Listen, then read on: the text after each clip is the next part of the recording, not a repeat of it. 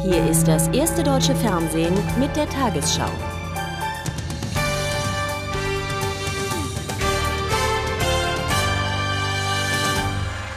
Der deutsche Bewerber für die Sommerspiele 2012 heißt Leipzig. Die Entscheidung des Nationalen Olympischen Komitees in München verfolgten hier mehrere Zehntausend Menschen auf dem Marktplatz live auf einer Großbildleinwand. Vor gut drei Stunden dann Riesenjubel bei den Leipzigern. Guten Abend, meine Damen und Herren. Leipzig wird sich für Deutschland um die Ausrichtung der Olympischen Spiele 2012 bewerben. Das Nationale Olympische Komitee wählte die sächsische Stadt heute aus fünf Anwärtern zum deutschen Kandidaten. Die Segelwettbewerbe sollen in Rostock stattfinden. Als Konkurrenten stehen bereits New York und Madrid fest. Deutschland habe mit Leipzig und Rostock eine gute Chance, sagte der Präsident des Internationalen Komitees Rogge. Heute Nachmittag 16.38 Uhr im Hotel Hilton Park in München. Das Ergebnis heißt Leipzig. Riesenjubel bei der Leipziger Delegation und natürlich auch bei den über 40.000 Menschen auf dem Marktplatz in Leipzig. Vor allem mit der abschließenden, sehr emotionalen Präsentation dürften die Sachsen die stimmberechtigten NOK-Mitglieder beeindruckt haben. Bestimmende Themen waren dabei unter anderem der Fall der Mauer und die breite Unterstützung der Menschen in der Region für Olympia. Höhepunkt dabei der Auftritt des Stardirigenten Kurt Masur. Ja, zunächst werden wir ein grandioses Fest feiern und dann geht die harte Arbeit los. Leipzig setzte sich erst im vierten Wahlgang mit 61 Prozent der abgegebenen Stimmen gegen Hamburg durch. Dementsprechend groß die Trauer an der Alster. Schließlich war Hamburg als Favorit gehandelt worden. Nun also Leipzig. Leipzig ist eine Stadt der Bürger, eine Stadt der Zuversicht und der Kraft der Bürger. Das ist es, was sie auszeichnet und das ist der Grund, weshalb sie diese äh, Entscheidung auch wirklich verdient. Den Zuschlag für den Segelstandort erhielt etwas überraschend Rostock. Bereits im ersten Wahlgang setzte sich die Stadt an der Ostsee gegen die vier Mitkonkurrenten durch. Ob Leipzig den endgültigen Zuschlag für die Olympischen Spiele 2012 erhält, entscheidet sich im Juli 2005 bei der IOC-Sitzung in Singapur. Zum ersten Mal seit Beginn des Irakkriegs hat sich heute ein Mitglied der bisherigen Führung gestellt. Amir El-Sadi, der Berater von Saddam Hussein, bat ein ZDF-Team in Bagdad, ihn zu den amerikanischen Truppen zu begleiten. Er steht auf der US-Fahndungsliste der 55 meistgesuchten Führungsmitglieder. In Bagdad versucht die US-Armee nach mehrtägigen Plünderungen die öffentliche Ordnung wiederherzustellen. Ein Bericht aus der irakischen Hauptstadt von Christoph Maria Fröder. Das Al-Yarmouk-Krankenhaus in Bagdad zählte zu den besseren medizinischen Einrichtungen. Doch erst beschossen es die Amerikaner, dann kamen die bewaffneten Plünderer. Jetzt ist das Krankenhaus verdreckt, Hygiene gibt es nicht mehr. Aus Angst vor Beschuss haben die verbliebenen Ärzte alle Patienten entlassen oder in andere Krankenhäuser verlegt. Jetzt steht das Hospital leer. Wir waren mal das zweitgrößte Krankenhaus in Bagdad, das einzige auf dieser Seite des Flusses. Wir wurden komplett ausgeraubt, übrig blieb nur eine Handvoll Ärzte. Wir müssen alles alleine machen, wir brauchen dringend Hilfe. Eine Schar von Freiwilligen bekam erst heute von den Amerikanern die Erlaubnis, im Umfeld des Krankenhauses Gefallene einzusammeln. Manche der vom amerikanischen Beschuss zerfetzten Körper liegen schon seit fünf Tagen in der Sonne. Der Leichengestank ist bestialisch. Nach islamischem Ritual hätten die Menschen noch am gleichen Tag begraben werden müssen. Jetzt haben sie auch noch ihre Ehre verloren. In Bagdad und im Umfeld gehen die Plünderungen weiter. Nur in einem Fall sahen wir Amerikaner eingreifen, nachdem Nachbarn sie inständig darum gebeten hatten. Die Folgen waren für die Diebe vergleichsweise glimpflich. Man nahm ihnen die geklauten Gegenstände ab und ließ sie dann laufen. Nach mehrtägigen Luftangriffen stieß die US-Armee heute weiter in Richtung Tikrit vor, die letzte wichtige Stadt unter Kontrolle der Truppen des alten Regimes.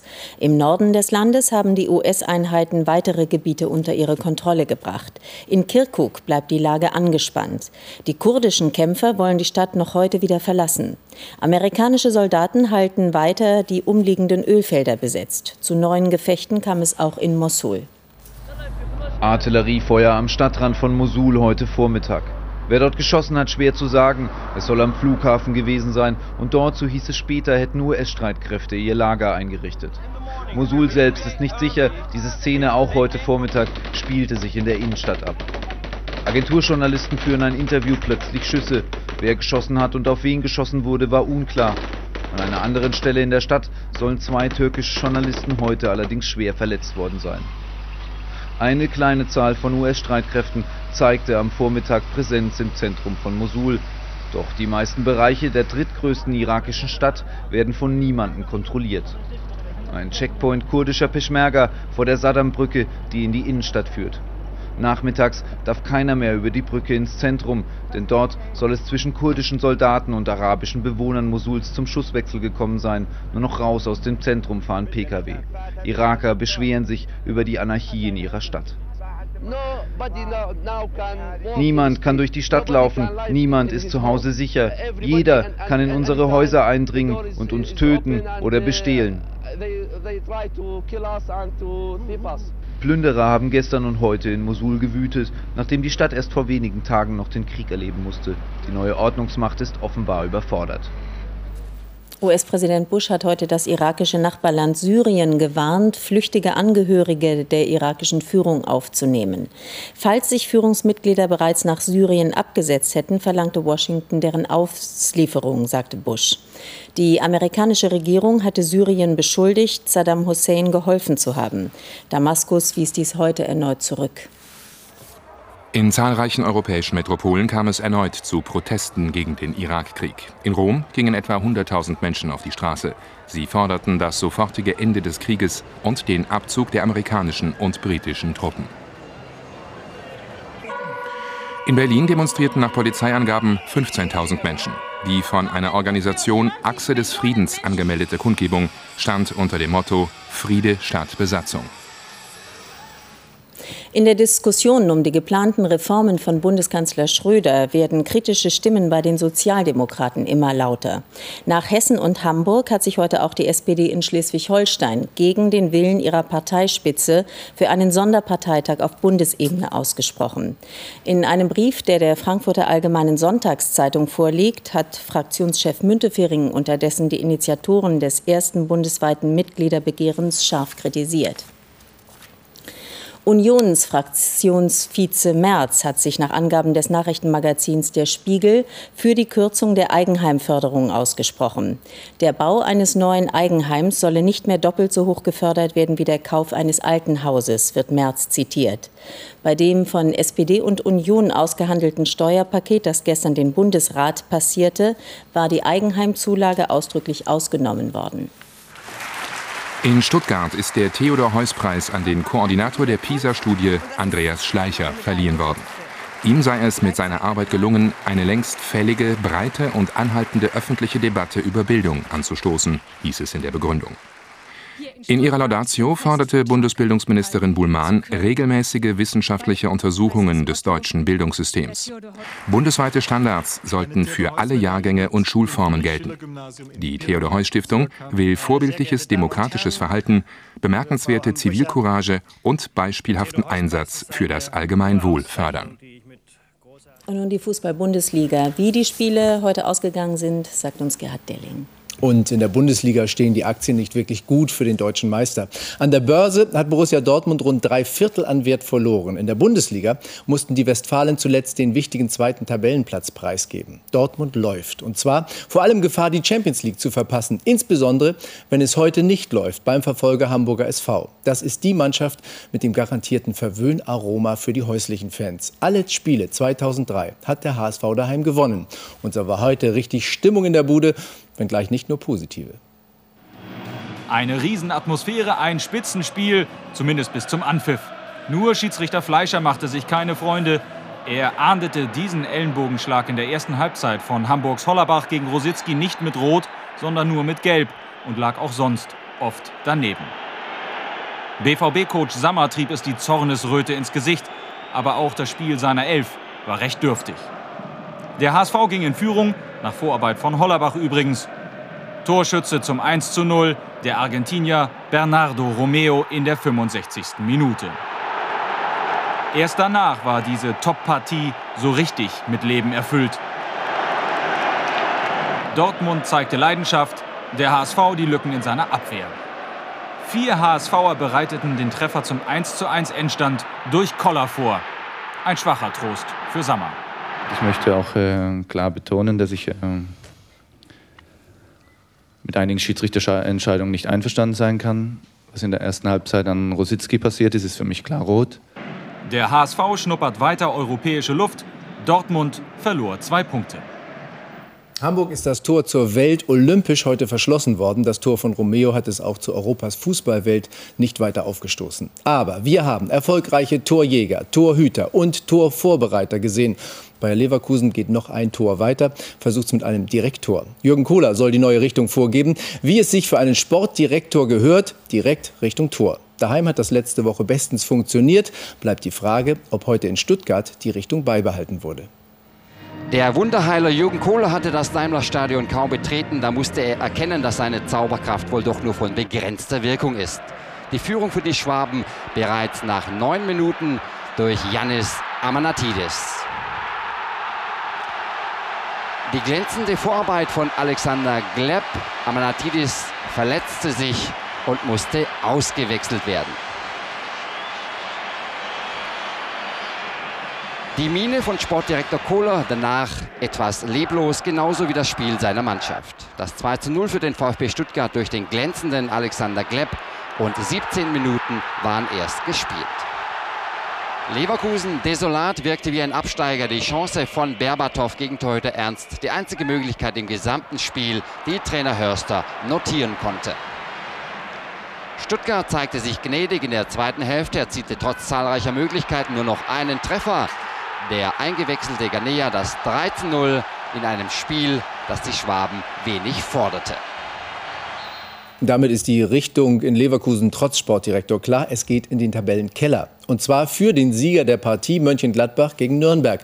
Bei diesem Duell dürfte so mancher ein unangenehmes Déjà-vu-Erlebnis haben. Denn vor fünf Jahren spielten beide schon mal gegen den Abstieg gegeneinander. Damals gewannen die Franken zwar, stiegen aber zusammen mit Gladbach ab. Jedoch präsentierte sich das Team von Trainer Ewald Lienen in dieser Saison bisher sehr heimstark. Drei Punkte heute wären ein großer Schritt gegen die Gäste aus Nürnberg im sogenannten Sechs-Punkte-Spiel. Die Gladbacher in den weißen Trikots vor 30.000 Zuschauern mit viel Selbstvertrauen. Gleich die erste Möglichkeit führte zum Erfolg. Igor Demo auf Ivo Ulich. Das 1 zu 0 in der 13. Spielminute für die Borussia. Und das per Kopf vom nur 1,72 Meter großen Mittelfeldspieler sein zweiter Saisontreffer. Auch nach dem Seitenwechsel Gladbach die spielbestimmende Mannschaft.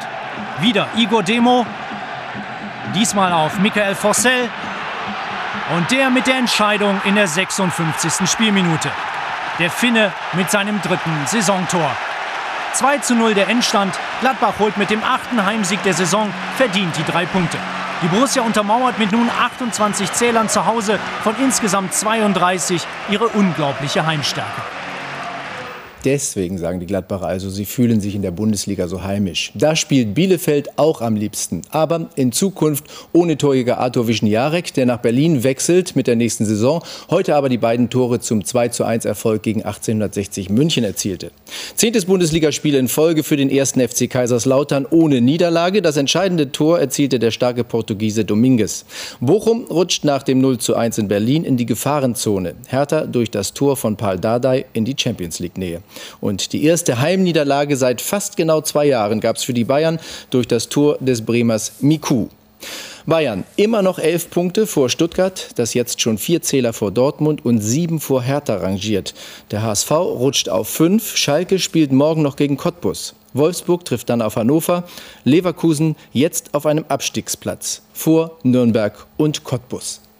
Und noch eine Zahl. Eine 3 mit sechs Nullen hinten dran. So viel sollen und wollen die Bayern bezahlen für ihren 21 Millionen Euro schweren geheim gehaltenen Vertrag mit der Kirchgruppe. 2,5 Millionen an die DFL, 500.000 an notleidende Kinder im Irak. Ein Kompromiss, mit dem das Thema aber längst nicht ad acta gelegt ist. Denn in einer Presseerklärung warf die DFL den Bayern und Expressis Verbes Uli Hoeneß moralisch verwerfliches Verhalten vor. Die Reaktion ließ nicht lange auf sich warten nachdem jetzt äh, dieser Fall durch den Vergleicher geschlossen worden ist, haben einige wohl offensichtlich bei der DFL gemeint, sie müssten jetzt Bayern München noch einen mitgeben im Nachhinein und das haben sie mit der Presseerklärung versucht, aber ich muss offen und ehrlich sagen, sie haben die, nur die Atmosphäre damit vergiftet und sonst nichts.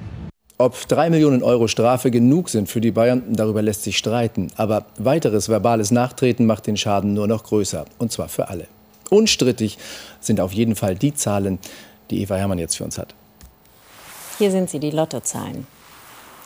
13, 14, 27, 32, 34, 40. Die Zusatzzahl 20. Superzahl 1. Die Gewinnzahl im Spiel 77, 9, 6, 8, 8, 8, 5, 7. Die Gewinnzahl der Lotterie Super 6, 5, 9, 0, 8, 9, 9. Diese Angaben sind wie immer ohne Gewähr. Nun die Wettervorhersage für morgen, Sonntag, den 13. April. Der Luftdruck über Deutschland steigt. Mit anderen Worten, der Frühling kommt wieder. Das Hoch im Osten bleibt uns über das Wochenende hinaus noch länger erhalten und hält Wolken von uns fern. Darüber hinaus strömt warme Luft aus dem Mittelmeerraum zu uns. Auch in Südwürttemberg lassen im Laufe der Nacht die Schauer nach. Sobald sich der Nebel in der Früh über den Mittelgebirgstälern aufgelöst hat, scheint die Sonne für viele Stunden. Wenn überhaupt, bilden sich hier und da ein paar Schönwetterwolken. Nur in den Bayerischen Alpen gibt es auch mal mehr Wolken. Der Wind weht meist schwach, frischt mitunter auf, im Norden weht er aus Ost bis Südost, im Süden aus unterschiedlichen Richtungen. Dort, wo es heute Nacht aufklart, gibt es Frost, sonst bis 5 Grad. Morgen 10 bis 13 Grad am Meer, 14 Grad in Hamburg sowie 20 Grad am Oberrhein und an der Mosel. Am Montag viel Sonnenschein, nur im Westen und Norden bilden sich dünne Schleierwolken, 23 Grad im Breisgau, kein Nachtfrost. Am Dienstag wolkenloser Himmel, 24 Grad an der Mosel, am Mittwoch Sonne satt, im Norden bis 22 Grad, im Südwesten bis 25 Grad.